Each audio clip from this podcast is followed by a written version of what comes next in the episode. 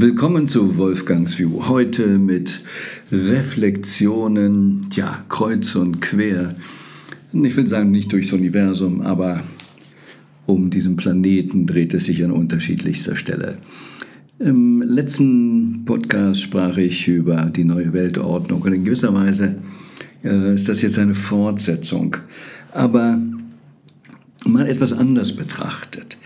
Ähm, ich sage ja oft genug, vorsichtig mit den öffentlichen Medien, mit den Nachrichten und dieses Wort danach richten.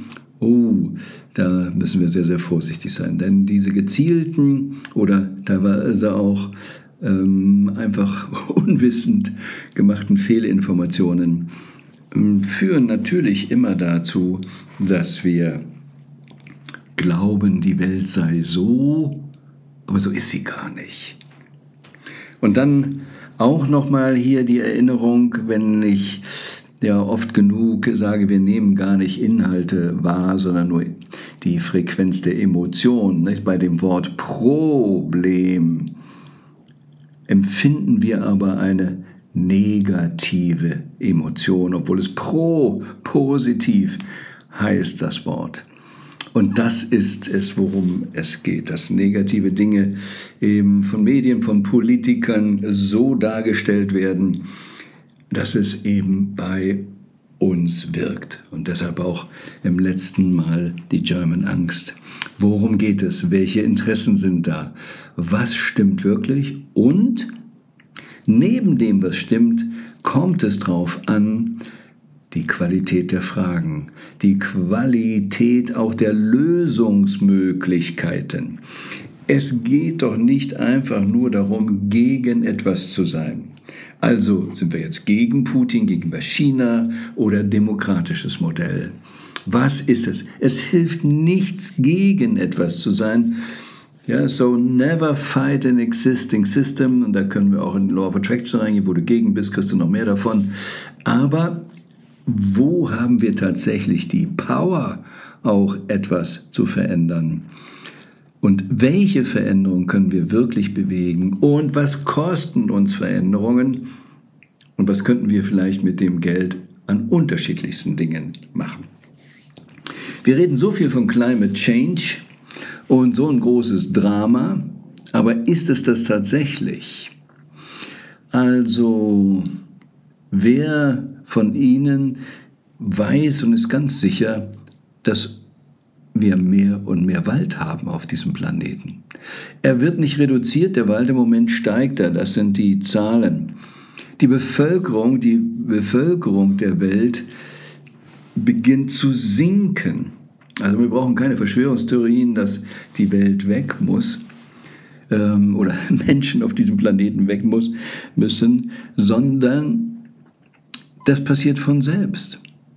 Überall in den Ländern, wo es darum geht, den Wohlstand zu halten, geht es ja gar nicht mehr wie vor vielen Jahren, viele Kinder zu produzieren, um zu überleben. Auch heute, selbst in ärmeren Gegenden, und ich habe es ja auch in Kenia erlebt, geht es nicht mehr darum, viele Kinder zu haben, die dann die Altersversorgung sicherstellen, sondern auch die Eltern haben verstanden, wenn mein Kind eine bessere Ausbildung hat, das sichert unser Alter.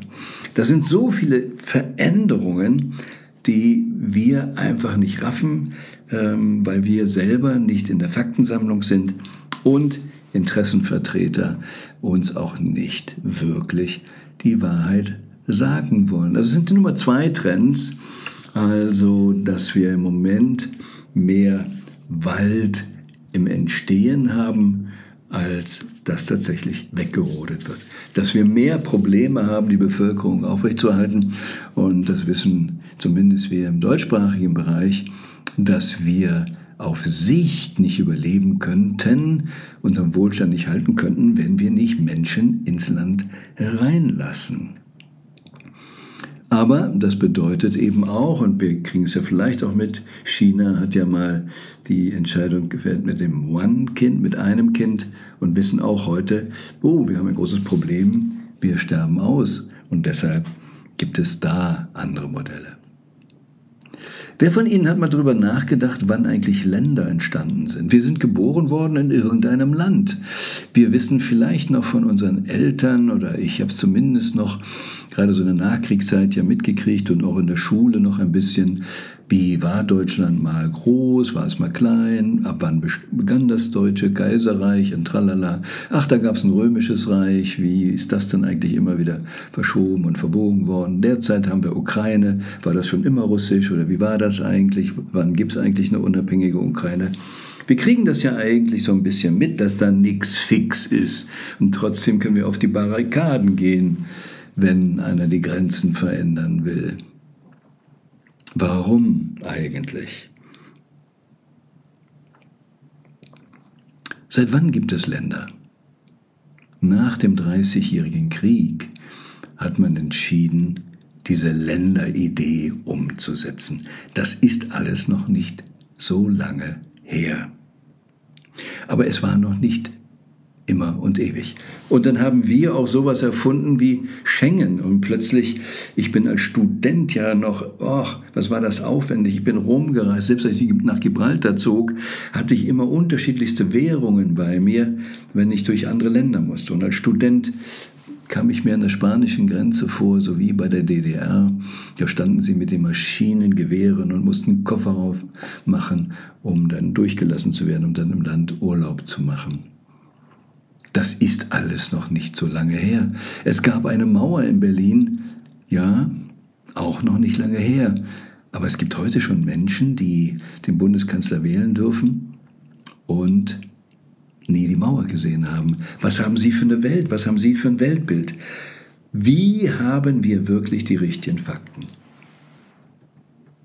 Und ich möchte es insofern heute kurz machen und ein Videolink hier auch mit dem Podcast geben, den ich empfehle anzuschauen. Es ist ein Video, das 2007 ähm, schon gedreht wurde, beziehungsweise war ein TED Talk, der aufgezeichnet wurde.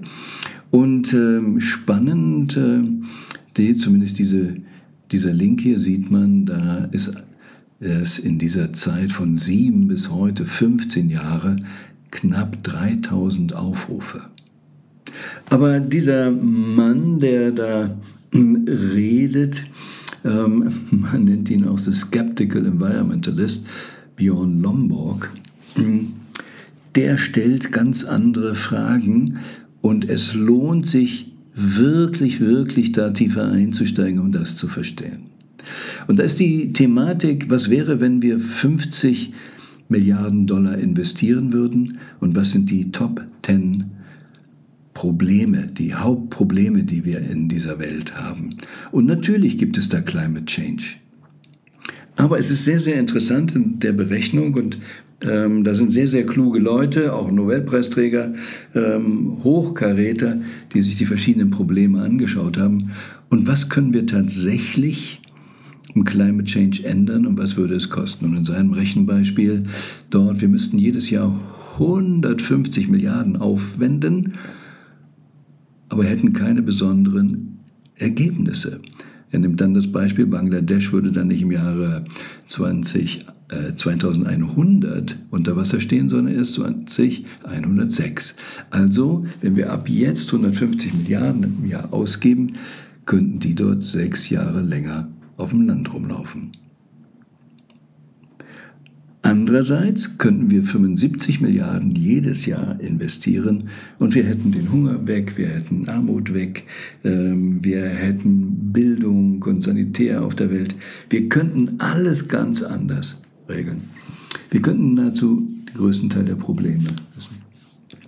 Warum wird immer so diskutiert. Nun, ähm, es gibt ja auch Theorien, wenn Sie nicht mal Verschwörungstheorien nennen, dass auch diese Climate Change-Geschichte eine Erfindung ist. Nicht der Climate Change selber, aber dieses Drama, was drumherum gemacht wird, als Erfindung, um wieder viel Business zu machen. Was für Industrien haben wir, ob wir jetzt Windkrafträder haben oder Elektroautos oder was auch immer da alles kommt, alles hängt ja ein bisschen damit zusammen. Und Elektro, ist das ein politisches Thema?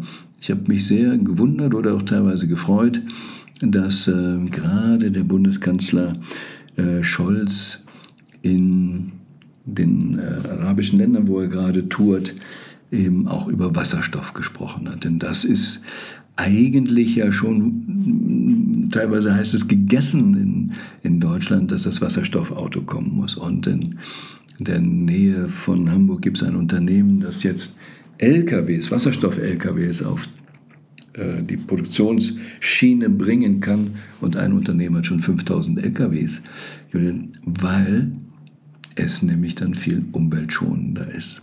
Es gibt solche Technologien. Aber warum klappt das nicht? Und der Lombok macht eines, eines ganz, ganz deutlich. Wir fokussieren immer auf Probleme und viel zu wenig auf Lösungen und schon gar nicht auf was Lösungen kosten. Und deshalb diskutieren wir und verpuffen Geld und die Dinge, die wir lösen könnten, werden zwischenzeitlich nicht gelöst. Und warum? Weil man eben nicht in die Lösung gehen will, sondern in Probleme. Weil in Problemen können alle mitreden. Aber wenn wir in Lösung gehen und diese Entscheidung machen, dann wäre die Frage, was nehmen wir uns als erstes vor? Und es gibt 100 Probleme, aber nur einen ersten Platz, den wir angehen könnten. Und das will keiner. Also verlieren wir uns in den Problemen, statt systematisch einen Punkt abzuarbeiten. Und das machen nicht Politiker, das machen nicht Ideologen, ähm, sondern im besten Fall waren das reine Ökonomen. Und deshalb ist es ganz spannend, diesen Video, so alt es schon ist, 15 Jahre alt, sich anzuschauen, um auf diese andere Denke, die andere Fragestellung zu kommen. Er macht es hier, um darauf hinzuweisen, was wir im Globalen machen. Aber im Privaten ist es das Gleiche. Und es ist eine der wichtigsten Aufgaben, die ich in meiner Unternehmung auch wahrnehme, genau diese Fragestellungen immer zu haben. Nicht, was haben wir alles für Probleme, nicht, was könnten wir alles ändern, sondern was ist die entscheidende Aufgabe, die wir uns jetzt vornehmen und welche Probleme müssen zurückstehen. Und mm, dafür haben wir ja auch ähm, eben auch Systeme entwickelt oder Techniken entwickelt, wie man das schnell auch mit Mitarbeitern in einem Team machen kann, ähm, dass wir alle auf einen Punkt kommen, um klar zu sehen, was ist das Wichtigste. Und dann erstmal für kurze Zeit alle dahinter kriegen, damit wir diesen Punkt abhaken, damit wir zum nächsten Punkt kommen, damit wir zum nächsten Punkt kommen, so dass jeder mal drankommen kann, aber dass wir das, was wir jetzt sofort lösen können, lösen können. Also not only pick your fights, pick the fastest and best solution, die wir machen können. Und dann glaube ich, wenn wir das mal ganz simpel sagen, wenn zehn Probleme da sind und eins und vielleicht sogar das gravierendste wäre Climate Change. Wenn es uns gelingt, sehr schnell die anderen neuen Themen zu lösen, ich glaube, dann kommen wir mit Climate Change besser klar, weil wir dann alles andere an Problemen beseitigt haben. Wir könnten vielleicht sogar mit Climate Change dann besser leben. Aber auch wenn andere Probleme gelöst sind, hätten wir die Möglichkeit, ja dann uns auch konsequenter eben dann auch dem Climate Change, also wenn die anderen Dinge nämlich alle gelöst wären, sei es die Armut weg und alle sanitäre Geschichten etc., ähm, anderes Verstehen untereinander, hey, was könnten wir alles tun? Aber wie so oft, ich sage es ja mal 180 Grad Wende oder die Qualität der Fragen bestimmt die Qualität des Erfolges. Aber solange wir einen Ego-Wettstreit haben, welches ist mein Problem, welches ist dein Problem und es nicht als Ganzes betrachten, haben wir immer wieder das Problem, was uns weiterbringt, ähm, immer weiter in die gleiche Problematik. Wenn wir starke Lieder haben, führt es zur Schwächung der Menschen. Und Schwache bedeuten immer, dass irgendwann wieder einer stark rauskommt. Es geht darum, dass wir alles wirklich rausziehen und verstehen, dass alles immer da ist. Wir leben auf der Ebene der Dualität, deshalb kriegen wir es hin. Aber es geht nicht darum, dafür oder dagegen zu sein, sondern wirklich diese Fragen zu stellen, was ist die beste Lösung, die wir jetzt angehen können. Und das ist schmerzhaft und wir müssen andere Dinge zurückstellen. Das ist ähnlich wie die Geschichte mit Yunus gesagt, nee, Kinder, Blindheit können wir so nicht angehen, wir müssen es anders machen. Es ist schmerzhaft, als Führer solche Entscheidungen zu fällen. Aber unsere Politiker schaffen es bisher nicht, das richtig umzusetzen, was Björn Lomberg sagt. Aber es hilft uns, wenn wir es verstanden haben, vielleicht nicht mehr so viel Drama zu haben, wenn wir sagen, ach, Kyoto-Protokoll oder welche Protokolle zum Global Warming Topic nicht so konsequent umgesetzt wurden. Weil es möglicherweise wirklich nicht das Wichtigste ist. Und es heute Technologien gibt. Ich habe einen Freund, der ein Unternehmen auch mit initiiert hat. Da gibt es heute Biobeton. Beton 6 Prozent, 8 Prozent sagt man, äh, für dieses CO2-Ausstoß zuständig. Und Biobeton macht es nicht. Es wäre schon mal 8 Prozent weniger. Aber nicht, weil wir irgendwelche Gesetze machen und sonst ein Drama, sondern weil wir uns auf die richtigen Technologien konzentrieren. Aber bis diese Möglichkeit bei den Politikern wieder durchkommt oder bei anderen Industrien durchkommt, dauert es. Warum? Weil wir immer noch in dem Ego sind, beziehungsweise uns die falschen Fragen stellen. Worum geht es wirklich, wirklich, wirklich? Und deshalb will ich heute, jetzt habe ich gesagt, ich mache es ganz kurz, aber es ist doch wieder ein bisschen länger geworden als ganz kurz, ähm, diesen Link dazu und ich empfehle wirklich, das sind 17 Minuten ähm, von ihm, aber wenn sich vielleicht auch in der Welt in den 50 Jahren etwas verschoben hat an der Thematik der Probleme, die Grundlagen, wie er denkt und was er empfiehlt, wie wir denken, das ist die Basis dessen, was ich früher an anderer Stelle schon gesagt habe.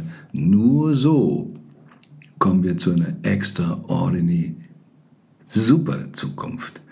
Und das ist auch eine Form von neuer Weltordnung, wenn wir erstmal unsere Gehirne neu ordnen, andere Fragen stellen, dann bringen wir nämlich eine ganz andere Ordnung in unsere Aufgabenstellungen. Und das wünsche ich uns allen, weil das Leben so viel, so viel besser wird. Aber seid trotzdem sicher, das Beste kommt noch.